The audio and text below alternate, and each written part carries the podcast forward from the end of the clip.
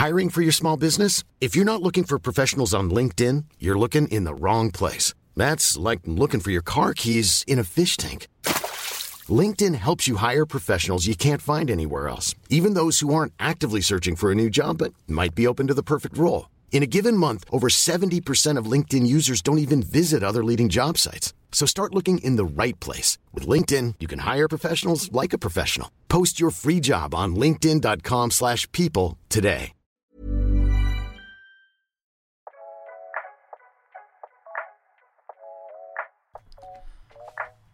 Bienvenue dans C'est quoi ta le podcast de référence. Pour ne pas me frustrer de ne pas avoir pu parler de toutes les choses qui me font marrer, voici une liste non exhaustive des trucs qui me font rire.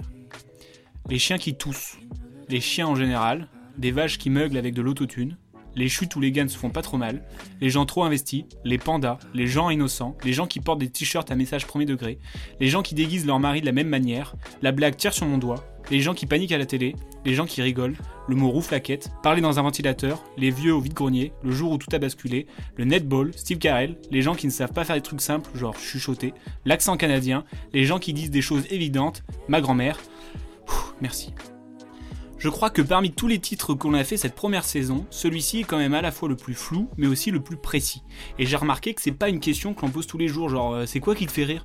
Ça peut tellement être tout et n'importe quoi, surtout n'importe quoi d'ailleurs. La preuve, au moment où j'écris cet édito, un voisin éternue depuis 10 minutes et ça me fait rire. Des personnes vont passer leur vie entière à trouver la blague ultime, s'enfermer dans leur appartement, écrire toute la nuit, supprimer leur vie sociale, tout ça pour se prendre un gros bide. Et le gars dans le fond de la salle qui n'a pas esquissé un sourire s'est tapé sa meilleure barre 10 secondes auparavant devant une vidéo de pingouin qui tombe d'une falaise. Et juste avant, ce monsieur a couru pour ne pas louper son métro et a loupé une marche, tout le monde a vu et par politesse, personne n'a ri. Mais c'était dur, trop dur pour ces deux potes qui ont lâché un. D'ailleurs, pendant ce temps, une des deux potes montrait une vidéo à l'autre qui, selon ses propres mots, est trop marrante. Bon, autant vous dire qu'elle était déçue quand sa seule réaction était. Pendant toute la durée de la vidéo, cette pote s'est demandé comment réagir pour ne pas vexer son ami. Un soufflement de nez, un un ah oui, c'est marrant, effectivement, ou un tu sais, c'est pas l'humour, moi, que je préfère, moi je préfère l'humour british, blablabla. Je trouve ça marrant que quand quelqu'un te dit je trouve ça marrant, tu vas pas trouver ça marrant. C'est marrant. Et oui, quand on voit un truc, t'es souvent déçu. Le rire se fait par la spontanéité, l'inattendu, la surprise et bien évidemment l'épée. Qui n'a jamais rigolé sur un bon vieux prout des familles?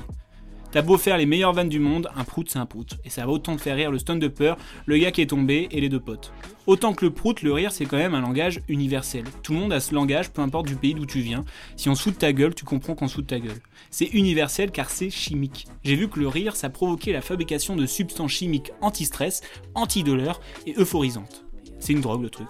Alors dans cet épisode, on va parler de drogue, mais de drogue euh, bonne pour la santé quand même. Pour moi, le plus grand metteur en scène du monde, c'est la vie. Et je lui ai tout pompé. Quand j'étais enfant, ça me donnait de l'espoir dans le cinéma ou même dans l'art, quoi. J'ai envie de dire, mais d'où elle vient? Qui m'a soufflé? Qui a parlé? C'est de la transpiration, c'est beaucoup plus de la transpiration que de l'inspiration. J'adore l'idée que les mots puissent changer les choses. Il a influencé tout le monde, moi le premier, hein, mais vraiment. Le peu que j'ai appris, c'est que je préfère me tromper avec mes erreurs qu'avec celles des autres, ça c'est sûr. D'abord parce que je suis un passionné. J'aime les choses, j'aime brûler les passions les unes après les autres et j'aime les choses qui me procurent quelque chose, que ce soit une émotion, un plaisir, un sentiment. Quand on a envie de faire un truc, il faut plonger comme un fou et le faire, quitte à se tromper.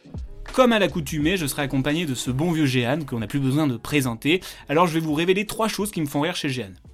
Sa passion pour les yaourts, sa phobie des pigeons, et quand il me raconte ses défaites au foot. Comment ça va, Jehan? Pas hyper bien. Franchement, avec cette présentation. Vraiment trois trucs de grosses victimes. Horrible.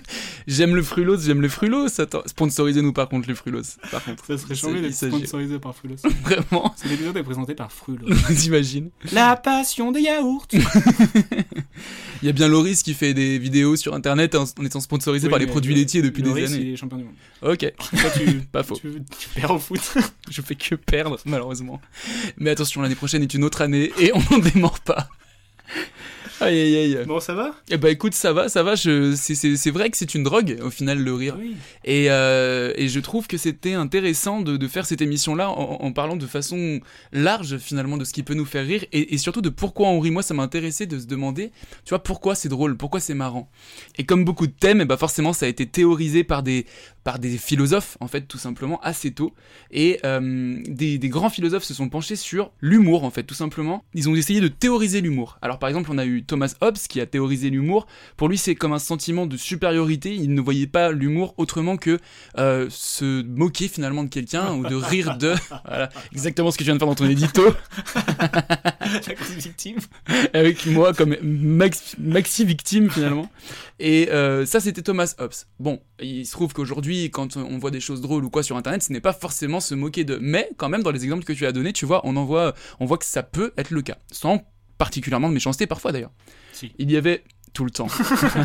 il y avait aussi euh, chez Freud l'humour comme sentiment de libération en fait. Chez, chez l'humain, ce sentiment de ah, de soulagement, tu vois, ce sentiment de bon, euh, Freud c'est un petit peu tous les sentiments de l'être Le humain. cul, le cul, le cul. Merci pour ça, exactement.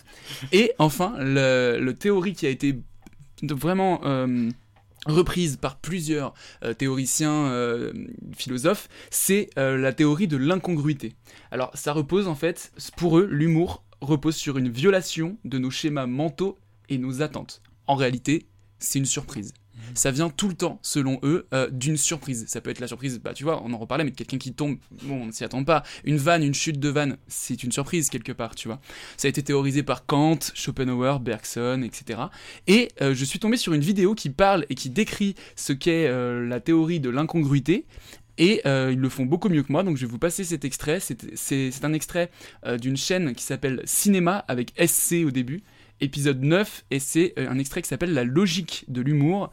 Et voilà ce qu'ils disent de la théorie de l'incongruité. Au sens classique du terme, une blague se découpe en deux parties, la préparation et la punchline. La théorie de l'incongruité nous dit qu'une blague sera drôle quand elle préparera des attentes, des prévisions mentales que la punchline viendra détruire. Le rire est donc créé par un choc cérébral inattendu, et si une blague échoue, ce sera à cause d'une punchline trop prévisible ou d'une préparation mal exécutée. Bien sûr, c'est pas une formule magique. Beaucoup de facteurs différents entrent en jeu dans la réussite ou l'échec de l'humour. Le contexte, le jeu d'acteur, la violence de la surprise, et bien sûr, le timing. Mais c'est quand même important de garder une part de menace pour que ce soit drôle. C'est pour ça que voir quelqu'un se faire mal en glissant sur une banane, c'est plus drôle que de le voir gagner au loto. Parce qu'il y a un- une part de danger, il y a une violation de quelque chose, mais sans que ce soit trop grave. C'est ce que les deux chercheurs Warren et McGraw ont appelé la théorie de la violation bénigne. Évidemment, ces violations bénignes peuvent concerner autre chose que l'intégrité physique des gens. Ça peut être n'importe quoi d'ailleurs, comme le langage dans le cas d'un jeu de mots. Vrai ou faux, un clavier AZERTY en vaut deux. Vrai ou faux, immatriculé veut dire il m'a enculé trois fois. Après, l'incongruité n'est pas une simple surprise, on peut pas faire complètement n'importe quoi. La punchline doit contredire nos attentes, mais d'une manière cohérente avec la préparation et le contexte de la blague. Donc on va voir une anomalie, deux concepts qui ne vont pas ensemble, mais on accepte quand même de les associer. En gros, on remarque une chose bizarre, mais on la comprend aussi comme étant normale dans la situation de la blague. Ce que je trouvais intéressant euh, dans cet extrait, c'est qu'en fait, on se rend compte que finalement, euh, c'est un choc en fait l'humour. C'est-à-dire, c'est une... euh, je trouve que le mot viola- violation, il est euh, pas évident quand à la base on parle d'humour. Et en fait, c'est vrai, tu vois. Et d'où les, les- les blagues parfois qui peuvent heurter des personnes parce que la violation était trop loin. Et Ouais. c'est, tu vois, quand les gens vont faire des blagues euh, racistes, etc., tout ce que tu veux, c'est certaines personnes peuvent se sentir heurtées parce que waouh, c'est trop pour moi. Ouais. Et la violation était trop, tu vois. Mais c'est- un peu ce que je disais aussi dans l'édito, quand tu dis, tu voir, ça va te faire marrer. Ouais. L'effet de surprise, il est complètement gâché. Exactement. Et, euh, et du coup, bah, dès qu'on te dit, euh, ah, il va se passer ça, euh, tu vas pas rire, quoi. Mm. Parce que tu vas te sentir obligé de rire, t'es prêt à rire, et en fait, ça, ça va pas marcher. Tout à fait. Et en fait, c'est pour ça, donc du coup, dans, mon- dans mes trucs de qu'est-ce qui me fait rire, je me suis dit, c'est quoi mon genre d'humour préféré? Mhm. Et ça va être celle qui va me faire le, qui va me plus le surprendre. Ouais. Et qu'est-ce qui me surprend le plus? L'absurde. Ah, C'est bien vient. évidemment l'absurde parce que, en fait, l'absurde, j'ai remarqué de ce qui me faisait rire, c'est que j'aime être surpris d'avoir ri. Tu vois, en fait, Voilà. je ris parce que j'ai ri. Tu vois ce que je veux dire? Hmm. Je sais pas si c'est très clair. Ouais, ouais, si, je vois très bien, moi. Je ris Ouais, de ouais. mon rire, tu vois. Dans l'absurde, en fait, on rit deux fois. C'est-à-dire, on rit une première fois parce qu'on fait. putain. Après, on fait. Oh là, putain, je viens de rire sur ça. Et Ouais, en fait. il y a un truc, genre, ah, je pense que tu peux rester bloqué un jour. Ouais. Et donc, et donc, dans mes trucs euh, d'humour, euh, ce qui m'a fait découvrir un petit peu euh, l'absurde, bah moi c'est ça en fait. Qui regarde ses pieds? La reine d'Angleterre en VTT René? Je passe. Très bien. À vous, René. Jus de gomme ou parasol? Euh, J'embrasse une mouche et j'insulte un pingouin. Bien joué, 20 de plus, Étienne. Euh, Je klaxonne au pressing et j'écoute Organize. Vous ne pouvez pas. Il y a Michel Drucker qui fait du vélo sur du jonc de mer. Vous reculez en case triporteur. Une seconde de Darry Cole. Petit caillou, là. Et genre, il y a vraiment un truc de genre, mon cerveau il se dit, mais attends, mais qu'est-ce que tu regardes là? Je comprends pas. euh, Mm. Mais il y a pas, et en fait, faut pas comprendre, c'est juste des enchaînements de phrases qui n'ont rien à voir. Et c'est ça qui m'a fait aimer, aimer euh, l'absurde, entre guillemets, c'est les KDO, quoi. Ouais. Et après, c'est tout ce qui est euh, les nuls, etc., etc. Et après, quand tu fouilles un petit peu, tu vois que c'est l'absurde existe depuis la nuit des temps, Mm. avec justement bah, les As, euh, les Monty Python. Que, le, le film Holy Grail, il m'a fait euh, mourir de rire. Juste, enfin, en fait, ce que j'aime bien dans l'absurde, c'est quand il est assumé jusqu'au bout, tu vois. Oui. Et, euh, et notamment dans Holy Grail, euh, comment expliquer, genre, euh, t'entends des chevaux arriver. Oui, et ils font avec les Et en fait, c'est des, c'est des noix de Noix de coco, coco, qui ouais. se frappent. Et genre, ça, c'est pendant tout le long du film. Genre, il n'y a pas à se dire, c'est juste pour une vanne. Non, Ouais. c'est comme ça, tu vois. Et genre, ça, je trouve ça trop bien, quoi. Et ça fait appel à un autre type d'humour qui est le comique de répétition aussi. Tu vois, il est cumulable. Voilà. Exactement. Et tu vois, c'est intéressant que tu dises que ce soit l'absurde, que ce soit le, le plus drôle, parce que je me suis dit, en fait, quand on dit, ah, c'est pas mon type d'humour, mais qu'est-ce que c'est ton type d'humour finalement? Comment on peut le. le- Bah, c'est le- ce qui te fait rire. Oui, bien sûr, mais tu vois, tu arrives à mettre le mot dessus. Et moi, je me suis dit, combien il peut y avoir de types d'humour et comment on peut les ranger Il y a quelqu'un qui a fait ça mieux que moi, et c'est Eric Judor. Euh, tu parlais de KDO, moi, j'ai beaucoup aimé aussi à l'époque avec Ramsey. Et euh, Eric, euh, dans une vidéo euh, brute, euh, classe en- un peu les cinq types d'humour qui, selon lui, existent. Numéro 1 L'humour absurde. Euh, démarrer une phrase de la manière euh, la plus raisonnable et normale possible et terminer par le mot merguez. C'est sans doute euh, le, le genre d'humour qui, je pense, vieillit le mieux au monde. Parce que le mot merguez sera toujours drôle, qu'on le dise aujourd'hui ou dans 30 ans. Numéro 2, l'humour burlesque. Humour burlesque, qu'est-ce que c'est? C'est faire rire avec le corps. C'est se casser la gueule, euh, fa- faire des, micro-chutes. Comme celle-ci, mais en mieux, avec un bruit de casserole qui tombe et une sortie de chant. En numéro 3, je passerai l- au jeu de mots. Euh, parce que euh, le rire est déclenché par la surprise, l'inattendu. Et si soudain on place un mot à un endroit où il ne devrait pas être, ou alors où il a un double sens, ça devient drôle. Alors nous passons donc à une quatrième catégorie, un quatrième genre, qui est le genre qui est très moderne aujourd'hui, le malaise. Créer une vanne, la rater et laisser un temps derrière. Le comique de répétition, qu'est-ce que c'est? Numéro 2 C'est ce que je viens de faire en énumérant sans arrêt. Numéro 3 Des numéros avec un bruit. Et toujours cette même musique qui revient. Et au bout d'un moment, toujours un petit peu pour la gêne aussi que ça provoque. Numéro 4 On se sent obligé de rire. Bon, euh... Il est trop fort, je l'aime, je l'aime ce garçon. à en croire les rires de Romuald sur les tout c'est vraiment le comique de répétition aussi et rire, sur. Merguez également. Mais voilà, je trouve ça intéressant, tu vois, de décrypter un peu euh, cet humour. Et euh, je file un peu euh, cette espèce de De mauvais coton de oh je file, je file un excellent coton, je te permets pas. Non, Je te permets. je te permets pas de douter de la qualité de mon coton. non, bah, il fait très chaud. C'est trop beaucoup trop chaud. Euh, non, en revanche, par contre, je me suis dit, tiens, tout ce qu'il cite, euh, ça me fait penser à un, un artiste, en tout cas un stand-upper. Euh, on a fait un épisode sur le stand-up, donc on ne va pas beaucoup parler de stand-up dans cet épisode. On vous invite à aller le voir. On invite à Avec écouter. Camille Lavabre et Johan Provenzano. Et oui, tout à fait, n'hésitez pas Oui, à le à fait, rattraper. mon. Vraiment, je finis, je finis ta phrase. Euh, et en fait, j'ai trouvé que Redouane Arjan manie très bien les cinq et même parfois dans un seul sketch. Exemple. Déjà, je, je, je vais euh, enlever le côté burlesque. Ce que disait Eric tout à l'heure, c'est que euh, le burlesque, c'est un peu le corps. Alors imaginez-vous Redouane Arjan, pour ceux qui n'ont pas la, vision de ce mec-là, avec un chapeau, avec un air de mec défoncé et une guitare à la main. Ça, ça va pour le côté burlesque. La suite. La vie c'est dingue, la vie c'est fou. Tout va trop vite. Tout va trop vite. Des fois, quand j'ai rien à faire, je vais dans un centre pour amnésiques. À l'heure de la sieste, je rentre dans une chambre, la, la chambre d'un patient, je me mets à côté de son lit, j'attends qu'il se réveille, et là je dis Je fais une petite pause.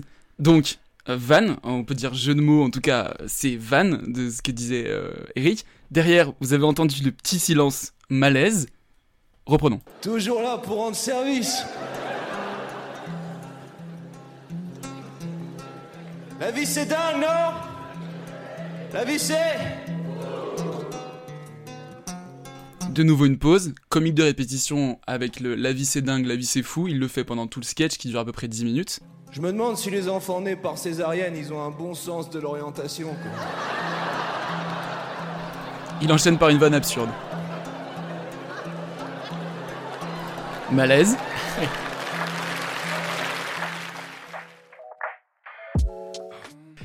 Et en plus, il faut imaginer qu'il a des yeux bizarres, il fait des clignotements un petit peu euh, bizarres, quoi. Bah, il commence parfois ses sketchs par un truc de.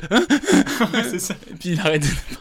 Enfin, tout ça pour dire que j'ai trouvé que c'était intéressant cet extrait parce que ça, comment dire, c'est la masterclass de ce que vient de dire Eric Judor juste Ouais, avant vrai, en fait, tu vois, dans le même sketch. Après, c'est vrai qu'il y en a qui vont peut-être pas trop aimer parce que c'est trop d'informations, entre guillemets. euh, Exactement. C'est trop d'humour différent, etc. Et peut-être même trop euh, mathématique, tu vois, comme humour presque. Parce que c'est genre pause, van, pause, enfin tu vois. Mm. Mais bon, voilà, c'est un peu une masterclass de, des cinq types d'humour. Et un autre type euh, d'humour, tu me fais une transition euh, toute trouvée, ça va être le comique de situation. Ouais. Et qu'est-ce que c'est euh, le comique de situation? On en voit beaucoup. C'est les sitcoms. Et oui, sitcom, ça veut dire situation comique. Ah.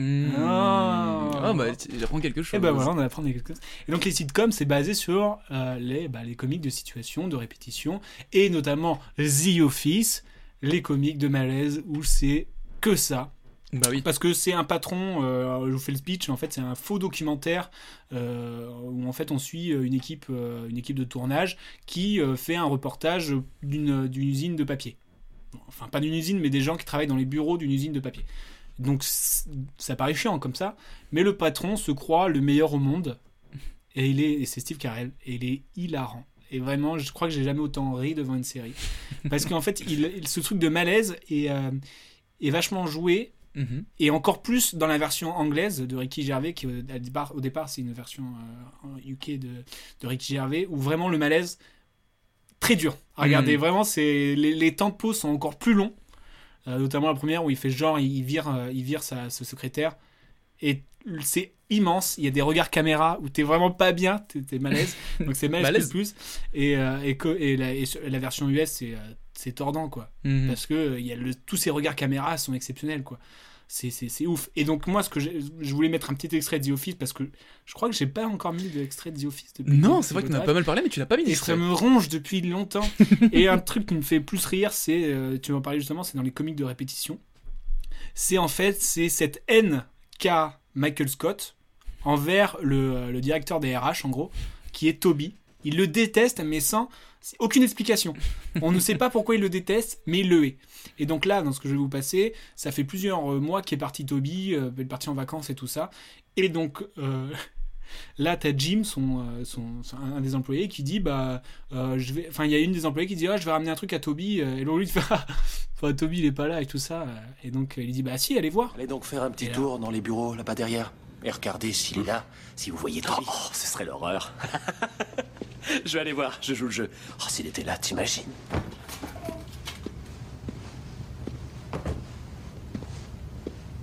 C'est une blague efficace, Jim. Tu m'as fait revenir dans l'annexe.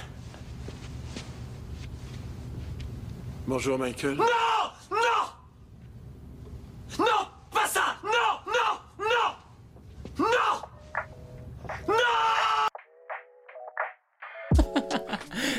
C'est le fameux même euh, No God No Comme ça, euh, où en fait il, il revoit Toby, mais je trouve ça, genre ça s'étend sur toutes les saisons. Et genre il y a une haine que je trouve ça, je trouve ça gratuit et trop marrant parce que il a rien fait de mal le pauvre gars, tu vois. Il y a même une, il y a même une, une scène horrible où Oh, euh, euh, il dit euh, qu'il préférait tuer Toby que Ben Laden et tout ça. vraiment horrible. C'est vraiment horrible, mais c'est trop marrant. Et donc si vous aimez rien, Ouais. franchement, euh, faut aller voir euh, The Office. Je t'aime tout le monde pour qu'ils regardent The Office. et je veux faire un petit message pour ceux qui ont déjà vu The Office, avec une transition, parce que c'est très dur, Ouais. une fois que t'as passé The Office, de rire, en fait, à la Ah. vie. Parce que c'est trop dur. Et donc, je vous conseille euh, Park and Recreation, qui est aussi une, une sitcom. euh, où c'est en fait on suit euh, une meuf qui veut être euh, qui a, qui a l'ambition d'une présidente dans un village de Corrèze entre guillemets euh, si je dois faire un truc comme ça donc euh, il y a que elle qui a des gros enjeux, tout le monde s'en fout après. Et dedans, justement, euh, il y a le personnage euh, de Andy, je crois, et c'est Chris Pratt. Chris Pratt, ouais. Chris Pratt, ouais. Et moi, je enfin, Chris Pratt, du coup, je l'ai vu avant euh, Gardien de la Galaxie et tout ça. Donc, quand je l'ai vu dans les Gardiens de la Galaxie, c'était très bizarre pour moi. Parce qu'en fait, il joue vraiment un, un benet et tout ça. Du coup, j'ai sélectionné trois, trois de ses phrases qui me font rire. Euh, il dit 1. Le beurre est ma nourriture préférée. 2. Je suis allergique au sushi. À chaque fois que j'en mange plus de 80, je vomis. 3. Rappelle-toi que quand tu regarderas la lune, je serai aussi en train de regarder la lune. Pas la même lune, évidemment, c'est impossible. Voilà, euh, est neuneux et ça me fait beaucoup rire. Bah, faut- on est quand même sur un, un- quelque chose d'assez absurde dans les deux cas, quand même, non? Tu, tu m'arrêtes si je me trompe, mais c'est des. C'est ça. Et j'en parlais aussi avant, il y a aussi Brooklyn Nine-Nine qui est, qui est vraiment trop cool. qui est basé ça. sur le malaise aussi, mine de rien. ce- Ouais, ouais, un peu, ouais. Un petit peu aussi, quoi. Mais c'est- marrant de voir à quel point tu fais ton mix, tu sais, de... Alors moi, ça plutôt, je, je vais vous prendre 50% d'absurde, avec 10% de burlesque, avec... Tu sais, c'est un- en fait, bien, au final, je trouve que c'est assez, assez euh, vrai, c'est assez ça. Alors moi, si je devais parler, du coup, pour revenir à ce qui me fait rire, euh, je je pense que je suis plus attaché euh, aux vannes, en tout cas au texte, tu vois, au, langage. C'est quelque chose qui, qui arrive à me surprendre énormément. Même moi, je pense que si je devais définir un peu mon sens de l'humour personnel et ce, ce que comment dire, comment j'arrive à peu près à faire rire mes amis, etc. Ça va être ça aussi. Ça va être l'emploi d'un mot incongru. On revient à la théorie. Mais beaucoup c'est un- mot incongru. oui, incongru. Mais tu sais, euh, il y a une philosophe, euh, je regardais aussi plusieurs extraits pour préparer l'émission, il y a une philosophe... monsieur Intello, quoi. Ouais, mais alors écoute, je crois que c'est... J'ai jamais parlé autant de philosophie dans ce tarif, c'est sûr. Euh, mais euh, il y avait une... euh, Sur le magazine de la santé sur France 5, n'hésitez pas, monsieur, dame, euh, et ben... euh, on lui demande est-ce que les enfants ont, ont déjà un sens de l'humour? Et en fait, une philosophe euh, euh, répond à cette question en disant mais en fait, oui, au bout de deux, trois mois, les enfants commencent à sourire, à même parfois franchement rire au bout de 4-5 mois à peu près. Et en fait, si vous regardez bien, ce qui fait en priorité rire les enfants, c'est quoi? C'est quand on va se cacher, le fameux truc de je suis là, je suis pas là, tu vois. Mais en fait, c'est une surprise. C'est-à-dire, genre, Ouais. je suis caché, je reviens, je suis plus caché. C'est surprenant. Et voilà, je trouve ça intéressant de voir que même au plus, au plus jeune âge, on est déjà dans ce truc-là. Ne sommes-nous pas des grands enfants, Romuald? Mais Un euh, peu, ouais. un petit peu. Ou des petits adultes. Ou des petits. c'est ça. Choisissez. Et euh, bon, tu as parlé de, de The Office. Moi, je vais quand même parler de aussi ce qui, sans trop de surprise, ce qui me fait rire vraiment beaucoup. La ref, euh, La ref 1,5 ultime. de moyenne de- par, euh, par épisode. par épisode. mais bon, à la fois, j'avais prévenu avant, mais pour moi, c'est du génie d'écriture et du génie de mots dans le côté. Je ne m'attendais pas à ce que ça vienne là. Et la théorie de l'incongruité dans euh, Camelot, c'est Ah, c'était Camelot, donc tu vois. la théorie. Non, non, c'était qu'est-ce qu'on a fait au bon Dieu La théorie euh, de l'incongruité dans Camelot, c'est vraiment. Nous sommes dans une, dans une époque qui est euh, la, la- la légende arthurienne. Et on va avoir un, un- un langage qui n'est absolument pas adapté à l'époque. Et c'est quand même le principal ressort comique de Camelot. Je vous passe pour moi ce qui est l'un des meilleurs passages, peut-être même le meilleur passage euh, de Camelot, c'est l'épisode 2 du livre 1, donc c'est vraiment le tout début, et c'est le fameux épisode de la tarte aux myrtilles. Vous dites rien. Pour le pouvoir, hein. Non, le fruit est bon, hein. C'est pas la peine de faire des rondes jambes. Si c'est pas bon, vous avez qu'à le dire. C'est pas bon. Merci bien. Vous posez la question Eh ben, je la pose pas à vous. La pâte est probablement un peu sèche. Euh, Probablement, oui. Ça doit jouer. J'ai envie de faire des tartes, voilà. Vous n'allez pas m'obliger à me justifier. Ah bah non, tant que vous ne nous obligez pas à les manger. J'ai toujours rêvé de faire des tartes pour mes petits-enfants. Seulement des petits-enfants, il n'y en a pas. Ils arrivent jamais. J'attends, j'attends, rien. Si vous les accueillez avec ça, ils sont pas prêts d'arriver. Hein. On aime toujours les tartes de sa mamie. Exactement, c'est comme d'aller à la pêche avec son papy. C'est dans les gènes, ça. Quoi Mais oui, mon petit père, faudra bien vous y coller. À moins que vous préfériez vous taper les tartes. C'est dingue cette histoire. C'est pas parce que vous faites des tartes pour des petits enfants qui n'existent pas que je dois emmener à la pêche, non? Mais c'est pourtant avec ça qu'on leur fait des souvenirs aux petits. La pêche, les tartes, tout ça, c'est du patrimoine. C'est du patrimoine, ça? Enfin, moi, je sais pas si je leur laisserai manger ça, mes enfants. Mais bah, vous, occupez-vous de les faire, ça sera déjà pas mal. Il n'y a pas à dire. hein. Dès qu'il y a du dessert, le repas est tout de suite plus chaleureux. Là, c'est de la punchline, punchline. T'as vu, mais c'est ça en fait, c'est pour ça que je disais que je pense que je suis plus attaché au texte dans, les, dans tous les types d'humour, c'est parce que vraiment là, t'écoutes le rythme qu'il y a dans cette scène, c'est hallucinant, tu vois. C'est- de la science, limite, c'est de la math- c'est des mathématiques pour moi. Il finit une phrase, bam, ça rebondit, la vanne, elle vient d'avant, peut-être qu'il a. Enfin, franchement, je trouve que c'est. Alors moi, un des trucs qui me fait rire dans cette scène, c'est vraiment les. oui, oui, ça aussi. Le truc des gens, ils galèrent à bouffer. Et rien, rien- rien qu'à l'entendre, tu sais que c'est dégueulasse, ce truc, tu vois. Ouais, c'est ça, exactement. Tout à fait. Bon, voilà, c'était le petit extrait de ce qui me fait rire euh, pour, euh, voilà, pour moi, en tout cas. Bah, moi, je te propose de, de voyager un petit peu, de partir de l'autre côté de l'Atlantique. Oh oui. Avec euh, une un genre de comédie que j'aime bien, c'est la comédie US, tout simplement. Parce que je trouve qu'il y a des, des génies euh, de la comédie euh, aux, États-Unis. Je dis Mhm. pas qu'en France, il n'y en a pas, Ouais. évidemment. D'ailleurs, peut-être on fera sans doute un épisode sur la comédie française. Il y a des Et je chances. me, je me suis dit que la comédie US, c'est- toi, tu maîtrises peut-être moins la comédie US ou tu apprécies moins. Et donc, euh, ça serait moins amené à faire un épisode ou alors Mhm. plus tard, quand je t'aurais dit tout ce qu'il faut regarder. C'est vrai, c'est vrai. Et, euh, et moi, des génies de la comédie, ça va être euh, Will Ferrell. Et dernièrement, euh, je suis allé voir Frangin euh, malgré eux. Et je crois que je n'ai jamais autant ri dans une salle de cinéma. Je te le dis, hein, mon grand. Ah ouais Parce qu'en plus, c'était un- une, une projection un peu spéciale. Et donc, du coup, tout le monde était dans le même mood. Mm, oui, c'est ça. Et ça change énormément. Le public était un peu acquis euh, aussi. Ouais, et c'était euh, des gens qui avaient ce genre d'humour aussi, Voilà. je crois. Et donc, du coup, ça, le rire était facile. Et j'ai- pris un putain de kiff. Ouais. Et donc, je, je voudrais vous passer une scène de ce film qui m'a fait mourir de rire. Et à chaque fois que je veux le raconter à des gens, je rigole encore rien que d'y penser. Ok. C'est en fait, c'est dans, euh, dans Frangin malgré eux, où en gros, le pitch, c'est euh, deux gars de 40 ans, un qui vit chez sa mère et l'autre qui vit chez son père, donc un peu des losers. Et le père et la mère se mettent ensemble et du coup, ils deviennent, entre guillemets, demi-frères. Ils vivent ensemble. Donc au début, ils s'aiment pas, et au bout d'un moment, ils deviennent super potes. Et euh, là, ils ont la bonne idée de euh, vouloir construire un lit superposé dans leur chambre. Pensons qu'il serait très prudent de pouvoir transformer nos lits en lits superposés. Pourquoi vous êtes en sueur? On y a déjà réfléchi et on a trouvé la meilleure combinaison pour que ça fonctionne parfaitement. S'il vous plaît, laissez-nous la possibilité de le faire. Ça nous laisserait tellement d'espace pour faire tellement d'activités. Mais vous n'avez pas besoin de ma permission de notre part pour faire des lits superposés. Vous êtes des adultes. Vous faites ce que vous voulez. Oh, je suis pas assez clair. Je n'en ai rien à foutre. Vous avez des entretiens importants demain. Et je pense que vous avez autre chose à faire que de construire des lits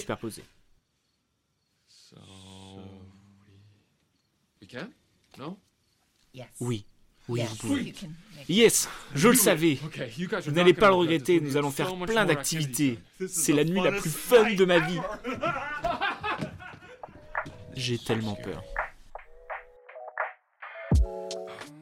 Et donc là, ça me fait trop rire parce que le constat de c'est des darons de 40 ans. En fait, le, tout le film est très drôle juste parce qu'il y a l'idée de, de se dire les gars, ils ont 40 ans. Ouais.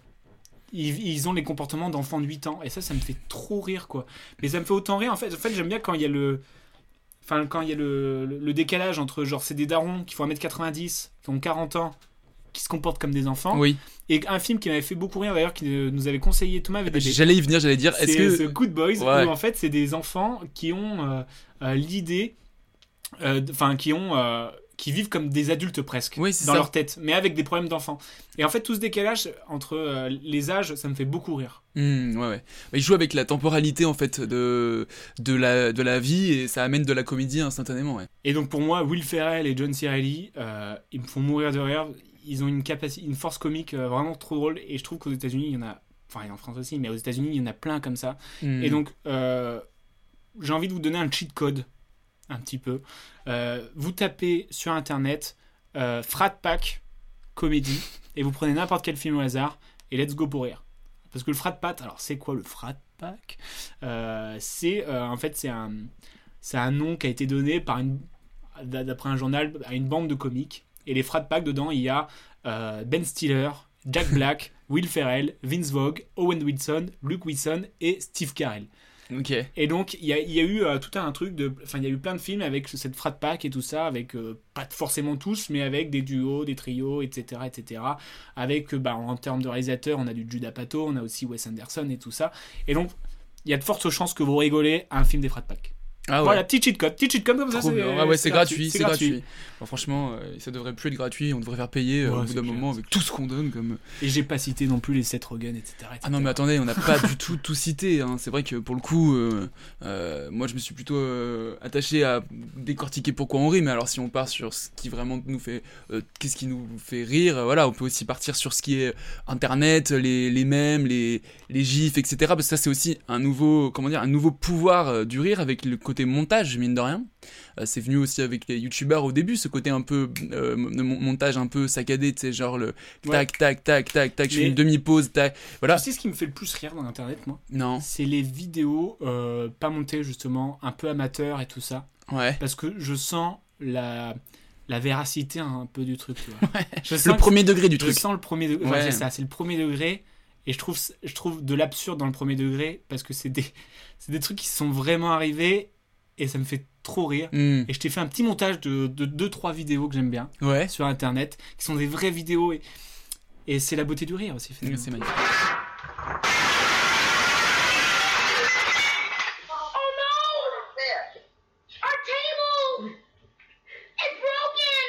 Nom de Dieu, le canapé à grand-papa Oh putain, mais vous êtes complètement fou Tu ramasses ça, non Je savais pas. Attention à la mouche Doucement Attention à la mouche Attention à la mouche Mais tes barges, c'est quoi que t'as foutu là-dedans Du, du Kevlar, c'est tout. Du quoi Du Kevlar. C'est quoi C'est ce qui permet de retenir le chaleur. Mais les barges. T'es con quoi Comment tu vas dormir là-dedans?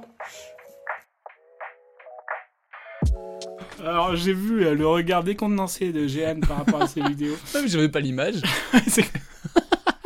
Moi c'est vraiment un truc genre je peux je peux me regarder ça juste pour le plaisir parce que ça me fait rire. Je sais pas pourquoi. Ouais. Et c'est ça la magie d'internet finalement. Bah bien sûr, Internet, ça va tellement vite maintenant. petite phrase de, petite phrase un petit peu de vieux. Un petit peu de vieux. Donc on a fait un petit peu le tour, on s'est baladé aux États-Unis, on s'est baladé euh, euh, partout. Deux endroits. Vraiment. Sur internet. Enfin bref, partout, partout, partout. Oui, c'est un peu une, comment dire, une partie 1 de ce qui nous fait marrer, parce que derrière on peut aller, on- on- il y aura peut-être, qui sait, Un partie 2 une partie 2, il y a tellement de choses à Un dire. peu plus rire. Ah. le titre toujours plus long. Toujours plus nul. Et j'aimerais conclure par euh, une citation entre guillemets de euh, John Cleese qui fait partie euh, des Monty Python. Ok. Si vous aimez autant l'humour absurde que euh, l'humour anglais, etc., etc., euh, les Monty Python, moi ça me fait rire. Ouais. Et je crois que d'ailleurs sur Netflix il y a toute une série où, euh, où il y a plein de sketchs à eux et tout ça, c'est trop cool. Ouais. Et donc lors d'une intervention euh, dans des collèges et tout ça, où il y a plein de questions d'ét- d'étudiants et tout ça, Ouais. il dit euh, je suis toujours fasciné par ce que fait rire les gens, car ce que les gens ne comprennent pas, c'est à quel point le sens de l'humour est subjectif. Quand je faisais mon one-man show, je montrais des extraits de films et je m'asseyais silencieusement sur le côté, plongé dans le noir. Et je regardais au premier rang et tout le monde riait à des choses différentes. Vous imaginez seulement que tout le monde rit ensemble, car le rire est contagieux. Mais si les gens sont en train de regarder des choses de leur propre fait chez eux à la télévision, ils vont rire différemment. C'est très vrai. Voilà. C'est très très vrai. Parce que le rire, finalement, c'est quelque chose qui se partage en vrai. Bah bien sûr, ouais, ouais, c'est, je suis totalement d'accord avec ça. Tu vas pas rire pareil quand t'es chez toi. euh, Si, si, tu rigoles tout seul chez toi, c'est que ça te fait vraiment rire, tu Ouais, vois. c'est que Il vraiment. y a le rire intérieur, il y a le rire. euh, Ouais, ouais, mais c'est comme tu disais tout à l'heure, hein, euh, c'est un peu des onomatopées. en fait, c'est ça. c'est, c'est ça, hein. c'est, le fameux. Moi, quand je me fais rire, je regarde mes vidéos que toi qui te font pas rire, mais. ouais, c'est ça. Mais non, mais comme quoi le rire, en fait, c'est tellement subjectif, tout ne fait pas rire tout le monde. Et oui. Et ça me fait penser à. Non, mais. Oui. Oui, mais si, Si, c'est ok. mal, On a fait un petit bilan grammatical, mais c'est ok. Ce que tu dis, ça me fait penser à, un- à une interview de Kairon par euh, Fabrice Florent, qui est à l'origine de plusieurs podcasts, dont un qui s'appelle Histoire de succès. Et il disait, Kairon, il dit, mais en fait, euh, euh, ce qui m'énerve, c'est les gens qui disent, euh, qui jugent qu'est-ce qui est drôle en fait, tu vois ou pas Et ce que tu dis, c'est un peu ça, c'est-à-dire euh, euh, on ne peut pas juger ce qui est drôle parce qu'effectivement euh, les gens ne rigolent pas au même moment, au même endroit, et en fait on peut dire moi ça ne me fait pas rire, mais c'est difficile de dire ça ce n'est pas drôle. Pour tout le monde ça ce n'est pas drôle. Donc ça rejoint un petit peu ce que tu disais. Oh, Ouais, le, enfin, l'humour, vu que c'est quelque chose qu'on finalement on contrôle pas et que c'est un truc psychique, c'est, c'est notre cerveau qui décide si c'est drôle ou pas, ce qui nous fait rire, etc. Ouais, ouais, c'est donc ça. c'est un truc qu'on contrôle pas, donc bah voilà. Hein. Bah, le petit. Je pense que la conclusion de cet épisode, ce sera le. Bah voilà. Hein. Franchement, est-ce qu'on peut rire On peut rire, hein, voilà. Ah Rions. Et, et, et est-ce qu'il n'y a pas récemment un endroit où on a beaucoup ri aussi? Moi, je crois que nous avons beaucoup ri le 12 juin au théâtre de l'Atelier. Waouh C'est transition Oh là là, je suis plus jadass. Euh, non je suis tellement pas Pujadas. Non, nous sommes allés voir euh, au théâtre de l'atelier le 12 juin dernier avec euh, Romuald euh, Shirley Soignon. On vous en parlait euh, il, y a, il y a quelques temps dans un des épisodes. et nous avons eu la chance de la recevoir. C'est notre interview du jour. Oui, bien sûr. donc on a rencontré Shirley.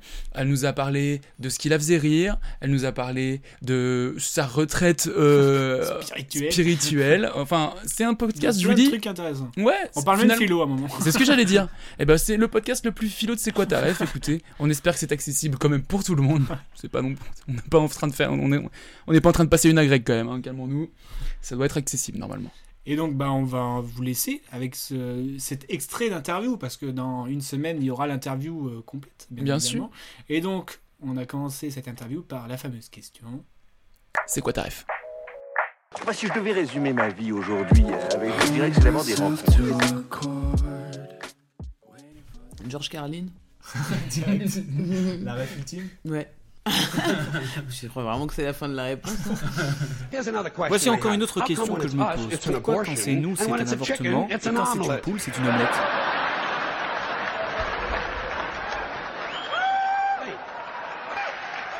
Sommes-nous tellement meilleurs que les poules tout d'un coup? À quand remonte l'instant où on a dépassé les poules en bonté. Donnez-moi six preuves qu'on est meilleur que les poules. Vous voyez, personne ne peut le faire. Vous savez pourquoi? Parce que les poules sont des gens bien. Vous voyez pas les poulets former des gangs de drogués, n'est-ce pas? Vous voyez pas un poulet ligoter un autre à une chaise et attacher ses couilles à une batterie d'automobile, n'est-ce pas? Avez-vous déjà entendu parler d'un poulet qui rentre du travail et bat ses enfants? Ça n'arrive jamais car les poulets sont des gens bien.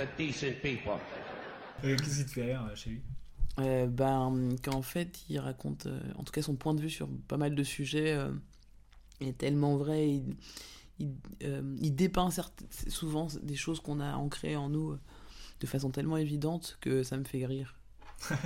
la, la, la c'est la mécanique en fait qui me fait rire chez George Carlin, tu vois. Donc, parce que il applique à ses stand-up du mer, enfin il l'a appliqué à ses stand-up et donc du coup ben j'aime beaucoup cette mécanique, cette façon de voir le monde quoi. il a attaqué quoi, il a attaqué les, les... Enfin, il disait la vérité en fait, c'est ça qui. Ouais, euh... par exemple, un sketch sur euh, contre, contre, enfin, les gens qui sont contre l'avortement. Euh, tu vois, il a une façon, euh, c'est une rhétorique quoi, qu'il a, une, des arguments qui sont tellement imparables que même, c'est un peu ça, je trouve, le but ultime d'un bon stand-up, en tout cas de ma vision, c'est de, de, trouver des arguments qui vont convaincre les gens qui sont contre euh, à la base. Ouais. Tu mmh. vois?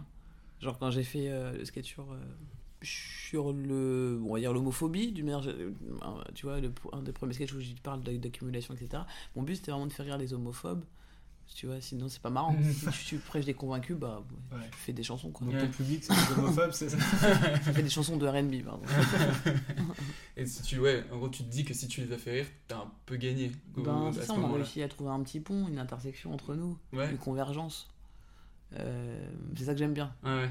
Et tu veux convaincre ou euh, Non, mettre, euh, parce que flemme de. Non, ouais. non. Sinon, tu deviens dominateur dans, ta, dans ta pensée. Tu as envie de convaincre hein, souvent dans ta vie, hein, souvent quand tu es adolescent ou pré-adulte. Il y a plein de moments comme ça où tu as envie de convaincre euh, parce que tu pas convaincu toi-même. C'est vrai. Puis à un moment donné, tu, tu, tu vois, tu, tu, tu le fais pour toi et puis voilà. Mmh.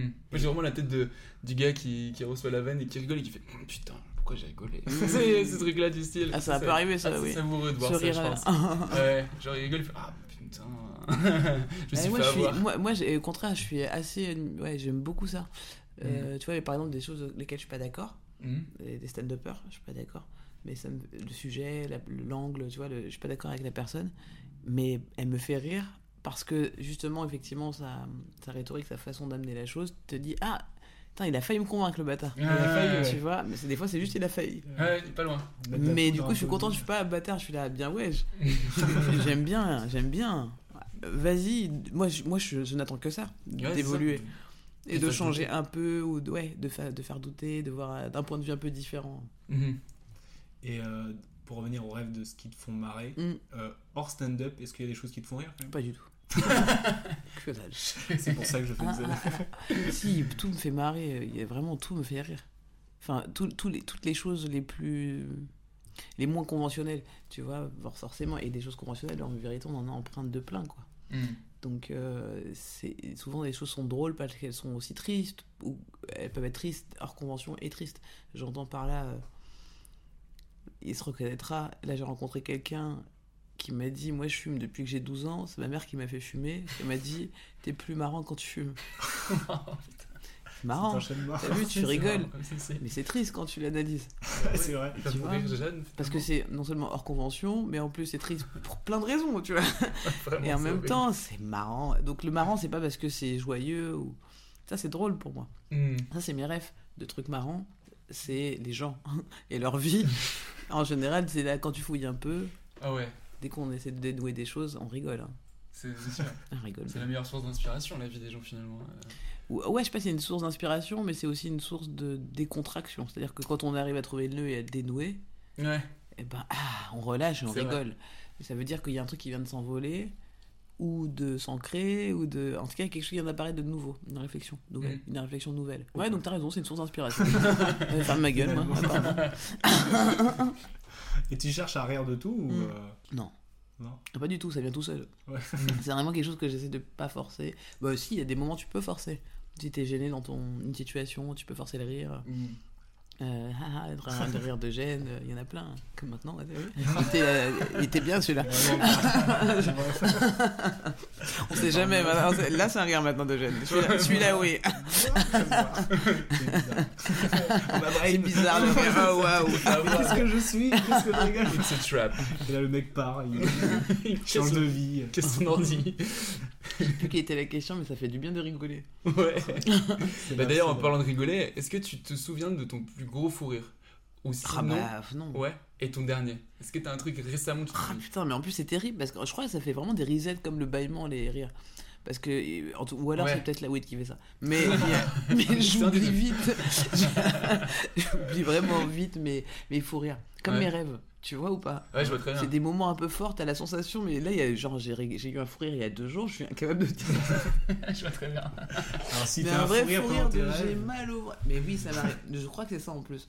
Un fou rire dans tes Je, rêves? je crois que, tu sais, c'est le rire nerveux, là, euh, quand tu. Enfin, on dit que c'est nerveux quand tu rigoles pendant ton rêve. Mm, Et je me suis tapé une barre pendant un rêve il y a pas longtemps. Ah non, mais tu rêvais- Et je sais plus tu de quoi. c'est pour ça que je sais plus de quoi il. Tu rêvais que tu riais Non, ou non, non. Tu riais vraiment? Je rêvais. Alors, il y a eu deux choses. Il y a eu, il y a eu une situation marrante et il y a quelqu'un qui m'a dit un truc très marrant. Et j'étais là, c'est très marrant. Mais dans ton rêve? Ouais. Mais oui, c'est ça. Mais j'ai rigolé, je me rappelle, ça m'a réveillé. Donc c'est là que je me suis rendu compte que c'était un rêve. Et je me suis rendormi, impossible de savoir c'était quoi la blague. Donc ça, ça fait partie des fous rires récents en tout cas. Ok, d'accord. On est dans le Inception. euh, Ah, c'est clair, vraiment. Ouais. Mais je viens d'acheter une maison et du coup j'étais en plein milieu de cette maison. Il y avait juste un canapé clic-clac, tu vois, ouvert. Tu vois, quand t'as- tu viens d'arriver et que tu casses des murs, donc Enfin, les que t'aménages rien. Dans les films. Dans, voilà, bah, j'étais dans mon film. Et du coup, je- tu dors un peu dans une ambiance quand même. Tu vois. Ouais. Et tu rigoles à cette nuit-là. Donc, donc je commence à se penser aux travaux. Et j'ai des cheveux blancs qui ont poussé depuis. Donc, je- Aïe, aïe, aïe, je aïe, pense que c'était un truc de. ah, les travaux quand même. hein. c'est très marrant. Ah, On a vraiment la- acheté ça tout seul. Ouah, Tu c'est ris la nuit parce que tu, tu rigoles beaucoup moins la journée en ce moment, à mon avis. Exactement, c'est ça. je- Ça va être un truc comme ça. Non, je me marre bien en plus en ce moment. Je me marre bien. Ouais, ça va. Ouais. Euh, si, Est-ce que ça t'arrive de te perdre sur internet pour te faire rire et genre tu cherches quoi dans la barre de recherche? Putain, moi je suis vraiment partie de ces gens là euh, qui ont l'agressivité mignonne. C'est moi les trucs que je tape, c'est chat mignon et bébé. T'es genre là, ouh, Lilou loulou. Après, je oh lolo. Après, je mets un chien qui sauve des gens. Après, je fais regarde comme c'est beau. Et je suis vraiment sur le basique de la, je, de, la recherche de, de grand-mère, quoi. Ouais. La recherche de mamie qui. C'est ce qui fait le plus de vues, donc c'est pas si basique que ça. Ah bah du coup si, c'est hyper basique quoi, tout le monde le fait. mais euh, mignon. mais c'est cool, c'est cool ça, ça procure euh, cette petite sensation de, de joie, de bien-être. Euh, ça c'est les trucs dans lesquels je peux me perdre. Ouais. Hmm. Tu vois. Sinon les autres trucs je vais les chercher, je m'y perds moins. Genre euh, j'aime bien écouter euh, des trucs de, de philosophie par exemple. Ouais. Rappeler les notions de philosophie et tout. Ouais. Euh, et euh, d'ailleurs, je, me, je, je suis en train de penser à un truc en même temps, pardon. Parce que j'écoute un truc du précepteur et je me disais. Ah, le précepteur, c'est Ouais, sympa. j'écoutais ça, là j'étais en train d'écouter un truc sur Rousseau, sur la cruauté. Et du coup, j'ai l'impression qu'il faudrait, faudrait vraiment qu'on écoute plus des philosophes un peu plus modernes parce Mm. qu'il y a plein de trucs qui ont changé quand même dans notre société. Ah ouais, ouais. Et certaines réflexions de Rousseau ne sont pas trop adaptées euh, au monde des, des iPhones, quoi. T'as un exemple? Euh, là, sur ça, sur la Ouais. cruauté, justement, il par- bah, en fait, je te cache pas que je suis quelqu'un qui fait euh, plusieurs choses en même temps, donc j'ai écrit un mail en même temps. Il y a une idée, j'étais là, ah, faut que je réécoute ce passage, parce que je trouve que c'est pas logique par rapport au monde dans lequel on vit. Mhm. C'était sur la société, sur. euh, attends, bah, là, le truc de la cruauté, c'est simplement que euh, le fait est que on n'est pas cruel si la société n'existe pas. Euh, qu'en fait c'est ça, c'est le be- besoin de pouvoir et de placement dans la société qui fait qu'on devient cruel, mais qu'à la base, quand on, la base de l'homme, c'est vraiment de pas avoir, euh, de- son, son intérêt c'est pas de- de- d'être fâché avec l'autre et d'être Ouais, cruel ouais. avec l'autre parce que en fait le but c'est de vivre en communauté, donc il y a une intelligence chez l'homme. Et donc il y a un exemple dans, ce, de dans cette notion là Ouais. dont il a parlé sur la société où j'étais là, ah c'est marrant, mais ça ne correspond plus à ce qu'on fait aujourd'hui et donc cette notion devrait être revue. Si Rousseau aujourd'hui, euh, tu vois, t'étais sur ce sujet-là. Si aujourd'hui, il ferait peut-être plus la même. Ouais, ouais. Ah, Ok. il, est, il est pas mal ce, ce podcast, le, le précepteur. Ouais, j'aime bien, il explique que bien. Il parle un peu fort et des fois il m'engueule un peu. mais- j'aime euh, bien. sur Rocky en fait. Ce que j'aime bien, c'est que Sur il- Rocky Il y en a un, il a fait la psychologie de Rocky. Ah oui, j'ai pas écouté. Et, euh, et du coup, en fait, euh, c'est plus concret parce que c'est un exemple de, presque de tous les jours qu'on a, on a l'image et c'est expliqué via des termes philosophiques. On fait Ah, mais ouais, mais il a raison, en fait, c'est ça. Ah, mais C'est genre, il toute façon dans plein, oui, dans, dans plein de- d'histoires. Ouais, il, analyse des personnages de fiction, euh, la psychologie des Bah, en personnages. fait, il a, il a posé une philosophie sur euh, Rocky. Après, c'est pas que sur des films, il, il explique des, des Mhm. concepts et tout Ouais, ça, ouais. mais euh, c'est c'est vachement cool. Donc voilà, c'est une ref. pour- Portrait psychologique finalement de Rocky. Ouais, c'est ça, Ouais, c'est ça. ah, pas mal. Vraiment philosophique. philosophique plutôt. ouais. Mais philosophique, quelle est la notion philosophique de Rocky dans notre société Ouais, Ou de ce que ça nous, je- ça je- nous dégage à nous Ou alors Ouais, c'est ça, la- la- bah, du, du, du battant, du. euh, Ouais. enfin, je il y a sais des, ouais, on- est nul hein, vraiment dans, on est nul en philo J'adore. mais on aime bien on est dans le petit bassin pour l'instant Vraiment, on patauge. Bien. nos exemples sont vraiment très appréciés mais c'est ça c'est basique aussi Charlie Chaplin disait que le rire était le chemin le plus direct entre deux personnes. Quand deux personnes rient de la même chose, c'est qu'elles se comprennent. Qu'elles se comprennent au-delà des mots. Car le fait est qu'on ne rit pas tous des mêmes choses, et que le fait de partager le même humour en dit peut-être davantage sur nos affinités que de longues paroles. Alors, il y a cette fameuse question, vous savez, peut-on rire de tout? Oui, on peut rire de tout. Évidemment qu'on peut rire de tout. Mais est-ce que cette question a vraiment du sens? Et la première fois que tu as fait rire euh, un public, tu te souviens? Hmm. Cette sensation? Euh, la sensation ouais. Je me rappelle ça m'a rendu folle. C'est vraiment genre euh, j'ai pas même pris d'héroïne mais j'imagine que la personne qui est mal dans sa vie et qui prend son premier shoot il doit faire oh c'était ça. Tu vois bon. trop bien. Donc euh, ouais Et t'es devenu Et- accro ou pas bah ouais ouais Hmm. ouais ouais malheureusement euh, c'est c'est un truc qui rend accro ouais. On parle du rire, on est d'accord On parle bien du rire ouais. Tu dis malheureusement, pour- pourquoi au final bah les trucs qui tu sais être accro dans la vie c'est pas C'est pas une bonne nouvelle. Bon, je crois pas hein. Je crois pas, c'est vrai. Hmm. Mais d'arriver à avoir cette sensation encore aujourd'hui. euh, ah ouais rire. toujours c'est ça d'être accro C'est vrai, c'est vrai. En 2016, tu as tourné un super documentaire sur le stand-up français Hmm. que euh, je me mate de temps en temps. fait plaisir. C'est- C'est marrant de voir par exemple euh, Roman Frécinet remercier Baptiste Le Clapin. Enfin, c'est- Ouais. c'est c'est des images folles. Euh, Est-ce qu'il y a une suite à ce projet? Une partie oui grave grave grave une partie 2 deux totalement Ouais. Et c'est en cours ou euh, Ouais. Parce que j'avais une question, c'est euh, tu penses voir quoi dans ce documentaire si euh, Voir c'est- quoi? Ouais. Entre l'évolution. Euh, Ben, les comédie clubs. Ouais. Parce que quand on a commencé, il y avait que le Paname euh, dans le documentaire. Euh, ouais. Tu vois Euh, Avec le Jamel, évidemment, mais, mais Oui. dans les grandes institutions. quoi. Et puis là, l'arrivée des comédie clubs montés par des humoristes, quoi. Ça, c'est cool, quoi. Et puis ça, et ça a été en Paris, comme en France maintenant. Ouais. Ça va être un peu le grand axe, ouais. C'est le comedy club euh, qui va être le centre du stand-up. Bah en fait, ça veut dire quoi le comedy club? Ça veut dire qu'on a enfin des terrains de basket pour jouer au basket. Ouais. Parce qu'en gros, c'est ce que hein. je disais, je crois, dans le documentaire. C'est, je crois que je l'avais dit à un moment, c'est comme jouer au foot sur un terrain de basket, quoi. On jouait dans des théâtres ou dans des fichas ou dans des lieux qui n'étaient pas faits du tout. pour le stand-up. Non, il y a des, tu vois. C'est une des- différence aussi dans le, dans le public, j'imagine. Parce que Du coup, parce qu'on peut aider. averti, quoi. Bah voilà, c'est ça. On peut créer une autre culture. Donc ça veut dire quoi? Ça veut dire des lieux dans lesquels on peut s'entraîner, donc améliorer notre écriture. Ça veut dire aussi des humoristes qui montent des clubs, c'est-à-dire des humoristes qui deviennent aussi euh, des gens qui font des affaires. Donc ça veut dire que le marché, il se développe. Il y a plein plein de choses autour de ça qui font grandir la culture du stand-up et qui euh, me rendent curieuse de la suite, tu vois. T'as aussi monté une boîte de prod. Mhm. Et donc, en tant que productrice, euh, c'est quoi qui te fait rire? Tout. Alors là, pour le coup, tout est en main, mais c'est l'humoriste qui rigole, c'est pas la productrice. Ah voilà. Ah bah non, c'est pas la même personne. mais Mm. euh... En tout cas, ce qui fait rire l'humoriste... Vous m'avez mis dans une situation euh, particulière. Qu'on Il faut vraiment que j'aille voir si j'ai pas TDI, moi. Euh, ce, qui fait, ce qui fait, en tout cas, ouais, rire l'humoriste dans la situation, c'est que euh, bah, les rapports sont hyper intéressants. Le monde du travail, quoi. Le monde du travail, les, les- les- les- les- le rapport employé-employeur est est assez, assez drôle. Notamment, moi je trouve, parce que, il définit, parce que l'argent définit tellement notre monde que moi je vois des choses, vu que je suis artiste de base, j'ai monté une, une boîte de production pour euh, mettre en place mes projets artistiques, Mhm. pas pour dire que j'ai une boîte de production. Oui, bien sûr. C'est vraiment parce que libre. ça va ensemble, ouais. C'est un package, quoi. Mais du coup, je me retrouve donc dans des situations un peu bizarres pour moi, tu vois. Qui est pas ton métier. Ouais, tu vois, des, moi j'ai des vraies conversations philosophiques avec des gens qui sont là, mais du coup tu me gardes ou pas? Je suis là, je sais pas, c'est à toi de voir si tu veux être gardé ou pas. Tu vois, Fait, vraiment, je me rends compte. T'essayes de brain, de brain un peu pour. Ouais, euh, et là j'essaie de fusionner pour pas être euh, une employeur, un employeur d'à côté. J'essaie vraiment d'être la plus moi possible, dans ma vie aussi comme dans mon stand-up. Et c'est pas évident. Ouais. C'est pas évident, il y a des vrais conflits internes. Tu vois, de... Je vois bien que la personne attend de moi que je sois comme un parent qui lui donne son argent. Et Ouais. moi, je me dis, mais il y a des gens.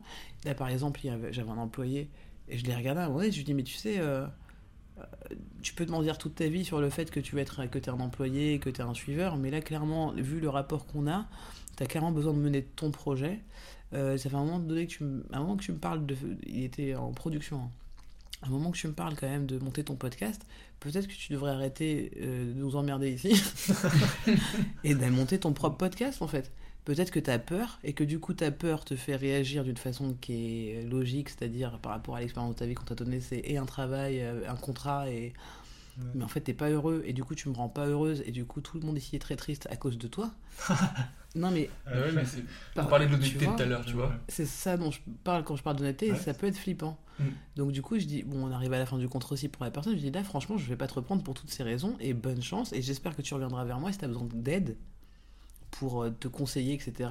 Parce que là, on sera tous les deux à la bonne position. Mm, mm, mm. Mais là, aujourd'hui, tu attends de moi que je sois un vrai employeur qui, qui consisterait à répondre à toutes tes attentes, machin, j'ai l'impression que c'est même moi qui suis ton employé maintenant, tu vois Alors qu'en fait, c'est juste que t'es pas content de là, là où t'es. T'es pas au bon endroit. Voilà. Il faut que tu, faut que tu te le dises au lieu de me reprocher des choses. Mhm. Sur comment moi je m'occupe de ma boîte. Tu vois? Et au final, bah, ce garçon, il a monté son podcast. Et ça, ca- ça cartonne, et c'est trop cool. Et puis il a rencontré plein de gens dans ma boîte, et du coup il a pu inviter plein d'humoristes. Il continue de le faire. Et il a appris plein de choses sur l'organisation, de comment on achète. D'ailleurs, il a acheté des mêmes micros, parce que je vais conseiller ces Rhodes qu'on vous avez devant vous, parce que j'en j'ai ça aussi. je dis, bah, Et puis de fil en aiguille, et machin. Et puis il appelle les gens qui, qui bossent dans la boîte aujourd'hui avec moi. Puis, tu vois. Donc c'est ça qui me fait, qui fait rire, quoi. C'est tout ce truc où t'es en mode. Ouah, c'est compliqué quand même d'être soi-même, hein.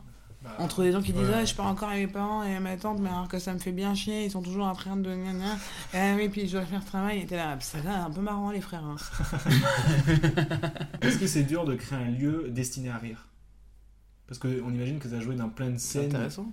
Dans plein de scènes. pourquoi euh, précisément destiné à rire? Bah, on imagine euh, que tu as joué dans plein de scènes, tu disais tout à l'heure, euh, de, de chicha, etc., qui sont pas des lieux destinés à rire. Mm, mm, mm. Et est-ce que ça a un vrai impact sur euh, la vanne? Oui, c'est vrai. euh, un lieu euh, qui est destiné à rire et un autre lieu qui est pas pensé pour rire C'est clair que ça a un impact. C'est... Ouais, ouais, c'est sûr. C'est. euh, Ouais, c'est sûr et certain que ça a un impact sur comment tu. Il y, y a- il y a une configuration euh, particulière pour faire des blagues, pour s'entraîner à faire des blagues en tout cas. Il y a des lieux qui sont faits pour euh, faire prester, comme on dit. Donc, c'est-à-dire, genre, balancer ton truc sûr que tu connais parce que c'est une grosse salle, parce que, il y a... parce que le son est particulier, parce que c'est haut de plafond, parce que tu peux pas créer une cohésion, parce qu'il faut y aller, parce que peut-être avant toi il y avait quelqu'un qui s'est bidé et que du coup il va falloir que. Le a- contexte est hyper important. Ouais. Et donc, du coup, le lieu euh, dans lequel tu joues a son importance. C'est un peu, en tout cas, le Comedy Club, Mhm. il a un peu les mêmes critères, presque les mêmes critères que le café-théâtre. Mais c'est pas les mêmes, tout à fait. Euh, parce que la scène de stand-up, euh, elle doit avoir un rapport avec le public qui soit pas un rapport de, de trop grande hiérarchie. C'est-à-dire que la personne euh, dans le public doit pas avoir à se casser le cou pour regarder, et elle doit être aussi assez bien assise. proche. Et, et proche, et pouvoir boire un verre aussi. Donc tu vois, il y a tout ce truc-là, c'est pas une option. En fait, c'est vraiment partie du comedy club, mais c'est surtout le côté café-théâtre. Tu as ce côté représentation, où tu vas être un peu dans les, euh, le rapport scène-public qui est proche du théâtre, où tu es un peu plus haut. Ouais. Voilà. Et t'as pas besoin euh, forcément d'avoir euh, comment s'appelle une lumière dans la salle pour voir le public. Tu peux avoir juste une face sur l'acteur, l'artiste qui va balancer. Café théâtre, dans sa, dans sa définition historique, c'est euh, en gros l'endroit où on faisait de la poésie, de l'humour, de la chanson. En fait, c'est un endroit où on, on était multiculturel et ça répondait un peu à l'élitisme du théâtre. Ouais, d'accord, ok. Et puis après, le Comedy Club, il est né, il y a quelques années là, pour répondre aux besoins du stand-up, qui est une branche particulière de l'humour. Mm, mm, mm. Donc en fait, euh, c'est vraiment différent. Et donc oui, il y a des caractéristiques et une configuration particulière à un comedy club, bas de plafond, proche des gens, une scène pas trop haute, euh, des lumières en fait qui ne changent pas entre des sketchs ou etc. Toujours la même face pour le- la personne éclairée sur scène. Un micro et des gens. Et un tabouret. et un tabouret, c'est optionnel. Donc t'as pensé à tout ça quand t'as t'as fait le, le- Ouais, et puis des loges aussi. Ouais. Bah oui, oui, oui. On n'avait pas encore ça à Paris, nous. Ouais, c'est C'était vrai. la première fois qu'on avait des vraies loges. Waouh. En Paris. Je suis assez fier d'être la première Bah, femme noire. euh. tu sais, tu pourras faire un tag avec ça. Première femme noire à faire des loges pour les artistes de l'humour, du stand-up. Waouh. C'est une belle plaque. Ouais, on pourrait mettre ça, son épitaphe. Avec des WC, avec Oh. des vatères Wow, non. et une kitchenette. Et la kitchenette Ah, oui. On peut faire des pâtes dans la loge. Quoi. On peut faire des pâtes dans la loge. S'il y a une machine à café. euh, t'as, eu- t'as- t'as des souvenirs, t'as un souvenir d'une salle, sans la nommer forcément, mais où ça a été plus compliqué parce que justement, peut-être euh, pas proportionné ou pas faite pour? Euh, le souvenir de la salle que j'ai où ça s'est pas bien passé, c'est vraiment lié à moi. c'est vraiment pas lié à la salle.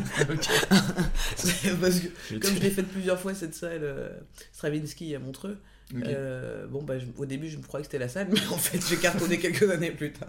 Donc, clairement, c'était le sketch. C'était moi. J'ai regardé le replay, dit, ah ouais. non, mais en fait, c'était un sketch qui était pas adapté. Je commençais la- ma carrière et puis j'avais un sketch qui marchait de ouf en France sur les, les produits discount qui était toujours en bas de rayon. Mhm. Tu sais, et il y avait toujours le logo du pouce. Et, et ça fait un peu mal quand t'es pauvre et quelqu'un qui te fait super.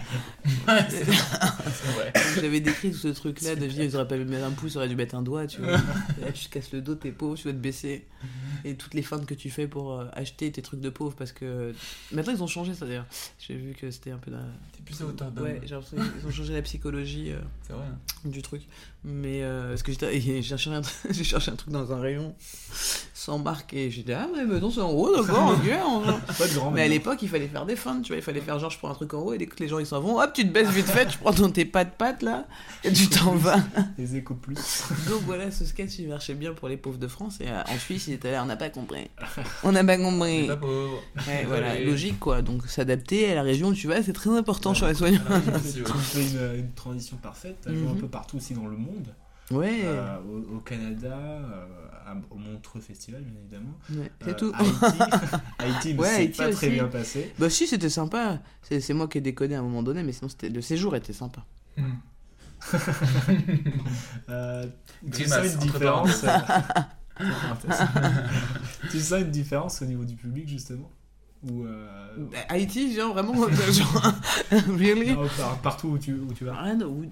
Et même à l'intérieur de la France, est-ce que tu sens une différence? Oui, bien sûr. Bien sûr, bien sûr, bien sûr. Tu, tu- tu tu le prends sais, au Barbès Comedy Club, d'une soirée à l'autre, euh, ce public est différent. Ah ouais? Ah bah oui, oui, les gens sont différents. c'est vraiment d'autres gens. non mais du coup, ça change tout. Ouais. Bah ouais. Et tu t'adaptes ou. Alors, en euh, plus, c'est pas le même jour. tu vois. non, mais le monde avance tout le temps. C'est vrai que tu vois ce que je veux dire ou pas? Et non, mais c'est vrai. C'est que il y a des salles dans lesquelles tu peux, bah, comme on disait, Montreux et tout, cartonner et le lendemain, pas du tout.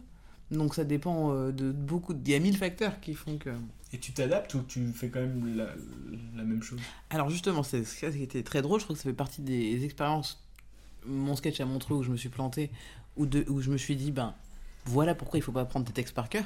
Ouais. C'est parce que vraiment, j'avais une metteur en scène et tout, et que j'adore. Julia Duchossois, on a fait des super euh, choses ensemble, mais on avait tout verrouillé, euh, tu vois, en termes de, de mise en scène. ouais. C'est comme ça que j'apprenais, quoi. Et vraiment, je sens que le bide est là, et ça, il commence à crépiter sous mes pieds. et vraiment, je suis incapable de faire autre chose. Bah oui, c'est- C'est mon texte. Et après, je sais que je dois aller à côté court maintenant. Faut que j'y aille. Allez hop, je fais mon sketch et tout. Et je, et je peux pas sortir de là. Alors que maintenant, bah, quelque chose qui se passe comme ça, tout de suite, je dis bon, bah, ça se passe mal, on est d'accord.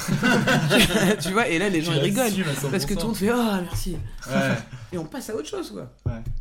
Voilà. T'es ouais, plus en capacité de rebondir euh, maintenant avec. euh, Ouais, on- tout ce que t'as bah, maintenant, ouais, bah, maintenant que j'ai accumulé de la matière. Bah je oui. rebondis dessus. Toutes ces expériences. Et toi, t'arrives à être un public de stand-up?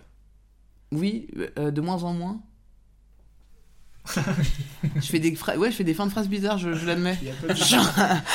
J'écoute moi aussi ce que je dis. Ah, je suis d'accord avec moi. Ouais, c'est pas mal ça. De moins en moins. Ouais. Mais ça te. Euh, non, mais il y a des périodes.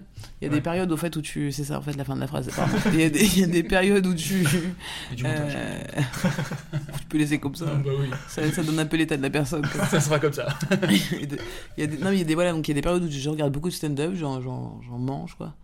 Et puis, tu sais, c'est quelque chose que j'aime fort, donc euh, des fois c'est fatigant d'écouter des gens parler et poser qu'ils ont raison. Et taisez-vous je, suis en scène. Il a raison.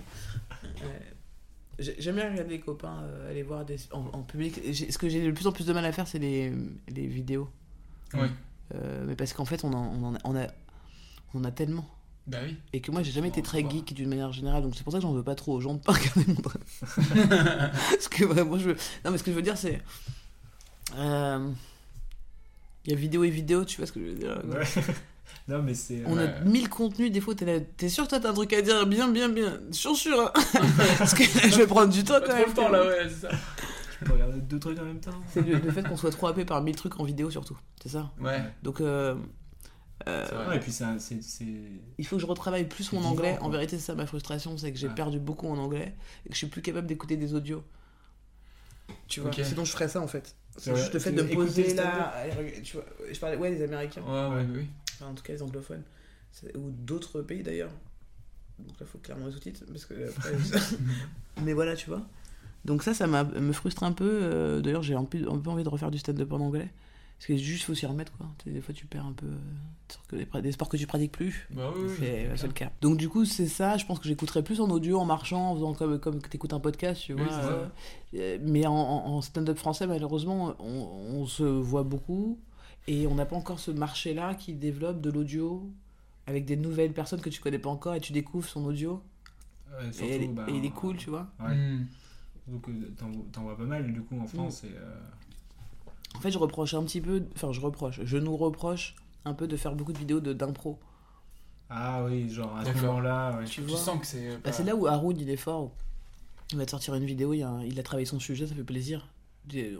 C'est pas le genre de personne où on se dit quand on clique, euh, même si, même si c'est pas l'humour dont je suis ultra fan, Mhm. je sais que ça va être un bon travail et que je, et je vais écouter un bon, un, un bon propos. Et c'est- Et ça fait plaisir, tu sais qu'il a bossé. Il y a un jour où j'ai vraiment donné de bon cœur. Il y a un jour où vraiment le mec il m'a impressionné. Il avait mis une pancarte avec marqué une pièce SVP et il était pas là. Et là, je me suis dit, mais génie. Ça se trouve, il y en a 8 comme ça dans le quartier. Oui, là, oui. Là, c'est le mec, il est micro-rentier, tu vois. C'est magnifique. Ça se trouve, même, il bosse au-dessus. J'ai dit, c'est pour le parc-mètre, tu vois. Un sou est un sou, hein. Ah, j'ai mis 10 euros. J'ai dit, attends, c'est c'est plus la mendicité, c'est l'entrepreneuriat, j'ai investi. Donc euh, on devrait des fois peut-être faire moins de vidéos. Bon après je sais qu'il y a la monétisation. hein. Mais euh, Verino, il faisait C'est ça plus aussi à ses spectacles, il faisait. euh, Alors c'est autre chose, ouais, c'est pour ça que j'aime bien parce que c'est un- il l'a conceptualisé lui du coup. Il, on montre bien que c'est pas un stand-up. euh, C'est pas de l'impro, mais c'est du contenu exclusif. c'est comme, aussi. c'est comme la chronique quoi. Ouais. C'est dit donc Mm. internet, tu vois, il l'écrit comme une chronique, il le travaille bien. Et il crée des vannes sur le sujet. Mais ça reste une forme de stand-up un peu parce qu'il y a. Ouais, c'est ça, mais j'aime bien le côté conceptualisé pour internet, il est bien foutu son truc. Ouais, c'est c'est Tu vraiment vois. cool. Mais en plus, il va chercher des sujets tout le long un peu d'actu. Donc Ouais, c'est ça. euh, c'est un, exercice- un exercice. c'est- ouais. C'est un exercice qui est cool. C'est- Il se donne un exercice. Hyper intéressant. Je suis au Grand Rex et je suis venu en vélo. Et ouais, enfin, je croyais que j'étais venu en vélo, pardon, parce que je suis à 5 km, j'ai pédalé, j'ai pédalé, j'ai pédalé, les gars. Je suis arrivé, j'ai essayé de l'attacher et en, en fait, c'était un sanglier. Bah oui, bah du coup, je voudrais vraiment soutenir tous les chasseurs qui confondent les cyclistes. Bah ouais. C'est vrai, Bah ouais, moi je.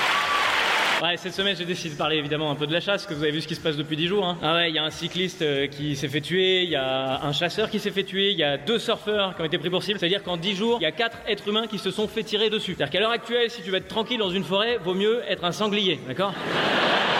Il que les sangliers qui kiffent, ils sont les fauteuils. Comme les fauteuils du Grand Rex. Voilà, et hop. Courez pas trop loin les enfants. Vous voyez là-bas? C'est des chasseurs, ils peuvent vous prendre pour des cyclistes, hein Bon, bah, on arrive presque à la fin de ce Il podcast. faut arrêter de faire des podcasts. On en a beaucoup trop. C'est vrai qu'il y en a beaucoup. non, C'est je vrai rigole, aussi. j'adore. J'adore l'idée l'idée de parler, d'échanger. C'est des moments qu'on prend le temps où justement Ouais, bah. on se presse pas trop. C'est D'ailleurs, cool. on te remercie du temps que tu nous accordes. Plaisir, Bah ouais, plaisir. Bah attendez. Euh, on, on est, euh, est-ce que tu des. Est-ce que c'est ton projet futur du coup euh, La retraite. La retraite? Ouais. Ou tu, tu vas vraiment faire un stop euh, sur tout? Ou tu vas garder quand même. euh, Je sais la pas. Parce que je connais. en fait, ah, oui, il y a des chances. En fait, je peux pas. Je vais pas être inactive. Ouais. Je vais être en retrait. Je vais me retirer. En gros, comme je commence à le faire d'ailleurs, tu vois, je suis moins en moins sur les réseaux, j'ai pas de téléphone, euh, je commence à me retirer, donc c'est une retraite, Ouais. Ouais, vraiment. euh, tu vois? Une retraite spirituelle. Non. non, il y a une re- je, je retire certaines sais. choses en mode. euh, Ah, tu te- ouais, je, je me permets de me retirer de certaines choses qui me. Il faudrait voir derrière le spectacle. Là. Mhm. Parce que je, je l'explique mieux dedans. Parce que j'ai plus de temps. hein. Quand on me paye, je suis beaucoup plus motivé. C'est ça le truc. On t'a pas dit qu'il faut te lâcher 20 euros ah ouais, 20 euros le pot. Donc vas-y. Non, je déconne. non, je déconne. Non, mais on va pas spoiler le, le- le spectacle. Bah non, C'est les gens non, ils c'est pas, surtout que j'arrive pas à m'exprimer sur euh, la réponse en étant très claire et, et concise. En même temps, c'est ton, ta meilleure promo, c'est-à-dire aller voir le spectacle pour avoir la réponse. Je crois. Ah, donc je suis en retraite, vite, vite, vite. c'est de la, c'est de la promo, en fait, tout simplement. C'est On que la se mentir, on est encore. On enregistre encore là Ah, c'est dommage. tu vas faire une Daft Punk, c'est ça Euh, non, mais en fait, euh, c'est ça, non, je, je, je, je pense pas être inactive après. Comment ça- En tout cas, je, sais- je sais que j'ai plus besoin de faire forcément de la télé, euh, Mm, forcément euh, faire du cinéma, forcément. euh, j'ai l'impression qu'on me pose des. Tu vois, ça fait 15 ans que je fais ce métier, 15 ans qu'on me pose des questions un petit peu mécaniques sur ce, apparemment le parcours nécessaire que je suis censé faire. Ouais. Donc, je crois que être artiste, c'est déjà sortir des conventions de base qu'on nous clair. propose quand on est à l'école. Ouais. Parce qu'on nous, c'est un métier qu'on nous propose pas du tout. Et quand tu commences à dire à tes parents que tu vas le faire, ils disent faut surtout pas faire ça. Donc c'est déjà sortir des conventions. Donc je continue en fait mon chemin que j'avais commencé avant euh, d'être Oui, connu. Pas les c'est autres, ça. quoi. Tu vois. Continue ta déconstruction. Ouais. T'es honnête avec toi-même. Je continue. Let's go. On continue. hein. Let's go. Mais j'aime bien faire des, de, de l'art euh, d'une manière qu'elle soit euh, financière ou pas. Oui, oui. Tu vois. C'est pas ça, c'est pas le sujet. La création. J'aime bien créer des trucs. Cool de moment, Des maisons. fais- Voilà. Des maisons. Ça, c'est rigolo ça. Euh, C'est quoi ta rêve du futur? J'entends par là, c'est ta recommandation culturelle du moment. Ok. Et euh, qu'est-ce que tu as découvert récemment ou tu as envie de nous partager et, et de partager avec tout le monde? Qui dit ce gars-là ou cette meuf-là ou ce, ce format-là, allez voir parce que c'est c'est charmé. Écoute, c'est ma référence depuis un, un- un moment. Euh, je le dis pas assez. En fait, je le dis, je le dis quand même beaucoup, mais je le dis pas assez encore et encore. Il faut que je le dise. Ma référence est catégorique. Une rappeuse Euh, qu'il y a des textes qui, pour moi, euh, si je devais être rappeuse, euh, ce seraient des textes que je pourrais Tu sortir à la perfection. Ah ouais, C'est marrant. À la perfection. Euh, Air Force, je dirais, de, de son album Aquaba.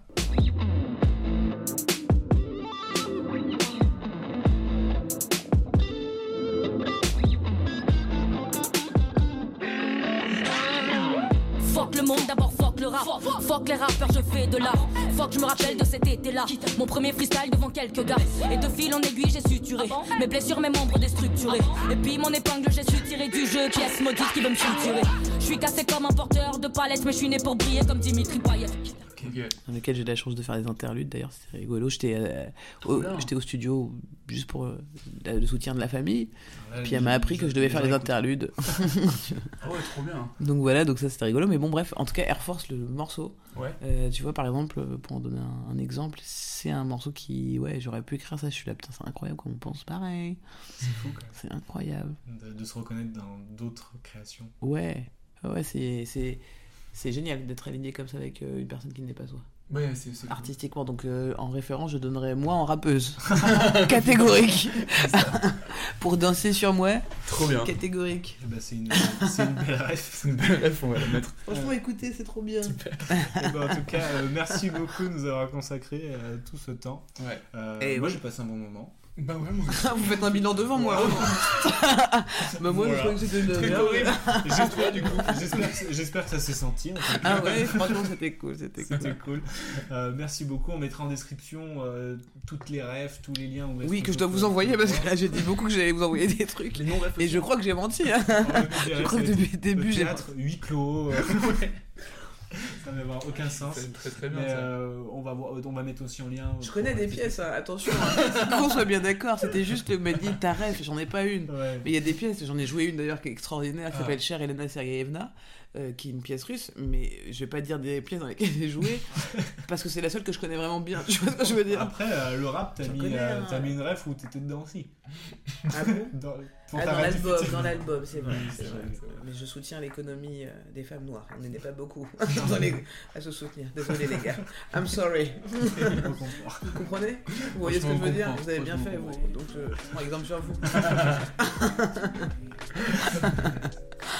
Merci pour tous ces exemples en tout cas. Merci à toi. Vous êtes ma ref à moi. Allez, on va, isoler, on va isoler ça.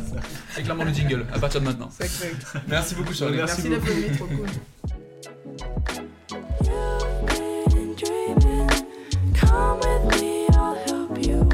Et merci encore à Shirley Soignon. On espère que vous avez kiffé. En tout cas, nous. Moi, moi j'ai bien aimé. On a bien kiffé. On a kiffé. On a bien kiffé. Et euh, eh bien, écoutez, le, la suite, vous la connaissez, c'est le jeu. Pourquoi Pourquoi Pourquoi? Parce que. On a... Ah, on adore trop les jeux.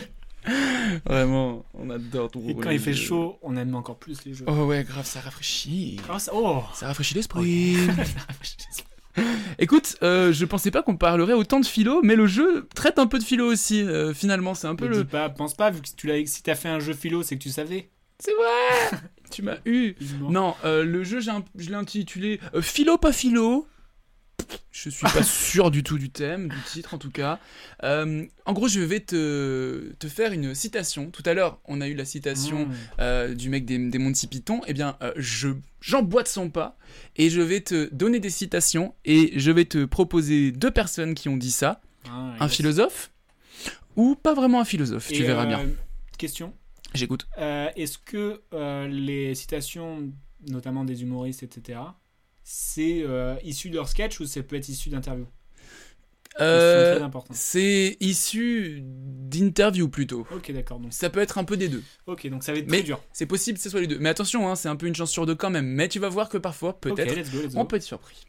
Qui a dit L'humour a non seulement quelque chose de libérateur, mais encore quelque chose de sublime et d'élevé? Est-ce que c'est Freud, le philosophe obsédé par tout ce qui est libération de l'homme, ou Ellie Moon dans un sketch des petites annonces dans son personnage de Micheline? Euh, je dirais Freud. Tu dirais Freud? Ouais. Ah, ça commence bien. Ça commence bien, bien, ça. ça. commence bien, c'est une bonne réponse. C'était facile, c'est pour s'échauffer, mon Ah, bien sûr. Allons-y pour la deuxième. Qui a dit Nous n'avons été conçus que pour développer le sens de l'humour? Est-ce que c'est Oscar Wilde, le célèbre auteur irlandais, pas avare sur les citations? Ou est-ce que c'est Jean-Marie Bigard qui tente par tous les moyens d'amadouer les gens pour remplir à nouveau les salles de spectacle Je pense que c'est Bigard. Tu penses que c'est Bigard Ouais. C'est Oscar Wilde. Oh, Aïe, aïe, aïe, je m'attendais à un piège. euh. Ah, mais tu vas, tu vas voir que parfois on est un peu surpris. Mais il aurait Ouais. pu le dire, le Bigard, tu sais. Oh, le bigoche. Le Bigard. le Bigard. Le, le, le Bigaros.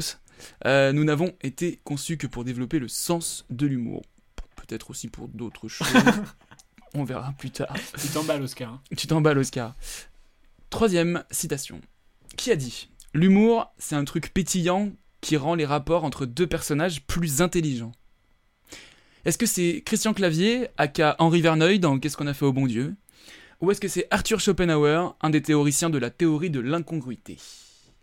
Alors, je connais bien Schopenhauer et à mon avis, il n'utiliserait pas le mot pétillant. Donc, Ouais. je pense que c'est clavier. C'est une bonne réponse. Ah ouais. Bravo, bravo, bravo, c'est bien le cri-cri. Là, le je connais très bien clac-clac. Schopenhauer. ouais. tu connais ton clavier sur le bout des doigts. Euh, qui a dit L'humour n'est qu'un moyen de se défendre contre l'univers. Avengers. Est-ce que c'est est-ce que c'est Thor? Non, je déconne. Est-ce que c'est Mel Brooks, réalisateur de Max la menace? Ça ferait sens. Est-ce que c'est Thomas Hobbes, un des leaders du courant réaliste en philosophie? L'humour n'est qu'un des moyens de se défendre contre l'univers. Moi, je pense que c'est Mel Brooks. Tu penses que c'est Mel Brooks? Il est fort, Ouais, il est Mel fort. D'ailleurs, Mel Brooks. Mel Brooks, lui, en termes d'absurde, euh, c'est Ah bah. assez ouf hein, ce qu'il fait. euh. Bien sûr. Cinquième citation. L'humour, pour les femmes, c'est une arme contre la testostérone des hommes. Est-ce que c'est Simone de Beauvoir, grande philosophe du XXe siècle, ou est-ce que c'est Tina Arena, la célèbre chanteuse de Aller plus haut?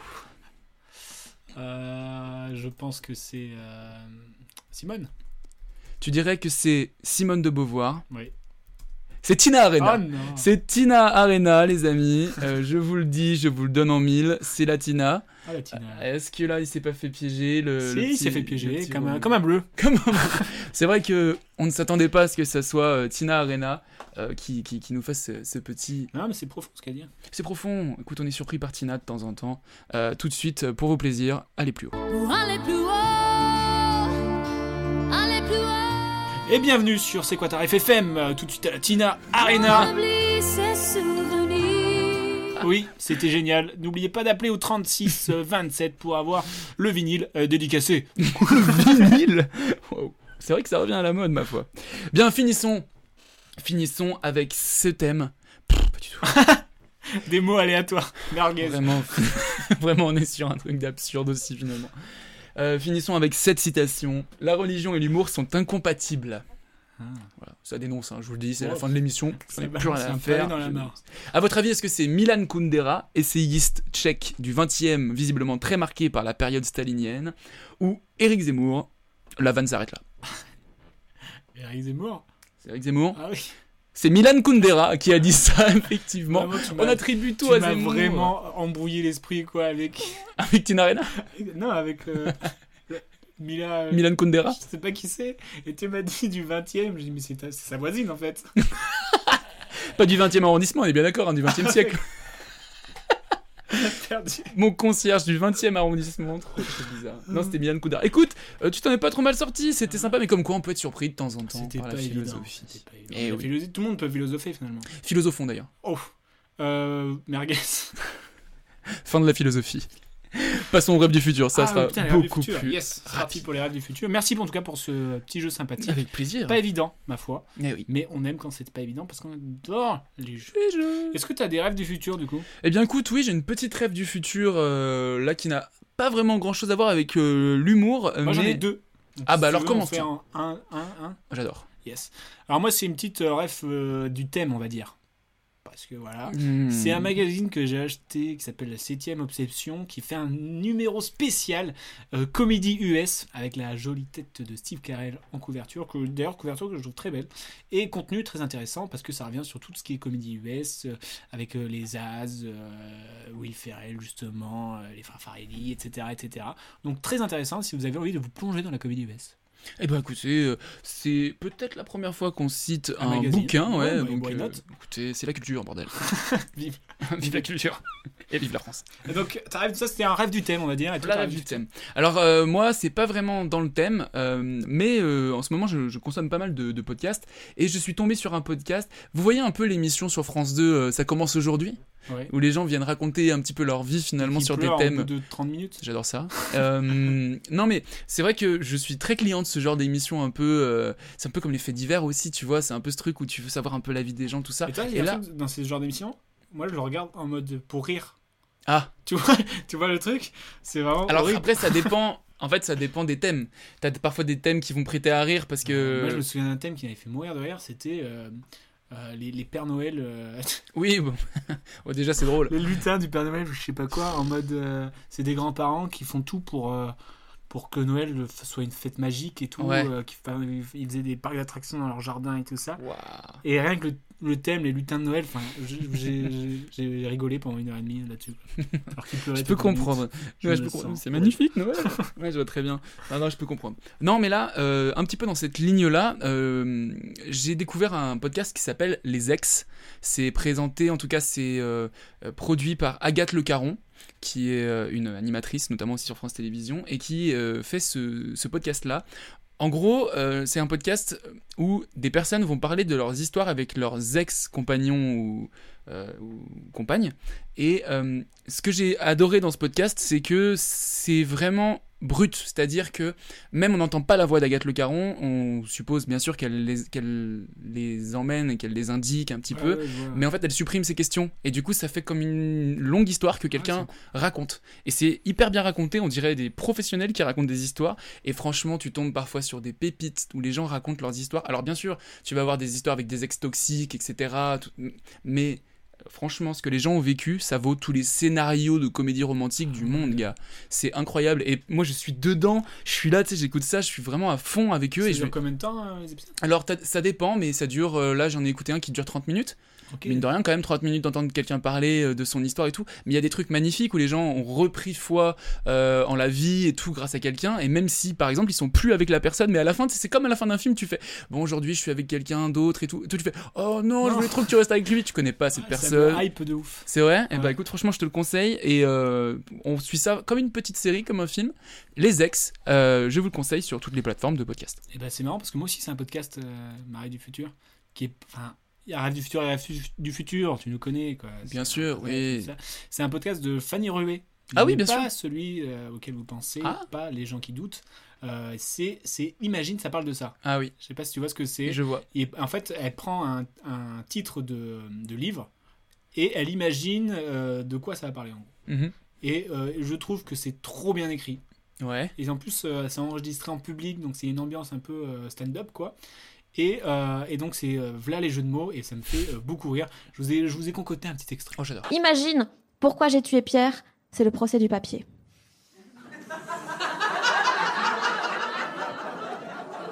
à la base, pierre, papier, ciseaux, ils étaient hyper amis, genre ils faisaient des trucs tous les trois entre potes et tout, genre ils jouaient à la Xbox, ils fument de la weed, c'est toujours Pierre qui roule. ils font du sport et tout, mais pas du jogging, hein, parce qu'on court pas avec des ciseaux.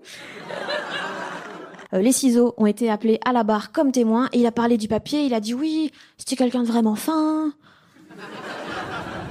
souvent assez pâle. Euh, mais il avait beaucoup d'amis, il se baladait souvent à deux, à trois, à quatre. Et donc c'est des petites pastilles de 3-4 minutes sur un truc, sur un thème et tout ça. Et c'est vraiment, je trouve, je me suis vraiment tapé des barres à écouter et j'ai vraiment tout enchaîné. Parce que je sais pas s'il va, il va y en avoir d'autres, parce que le dernier épisode est sorti en février, je crois, un truc comme ça. remonte un peu. Peut-être qu'il y aura une autre saison je sais pas quoi. Mais je trouve ça, euh, le procédé trop bien.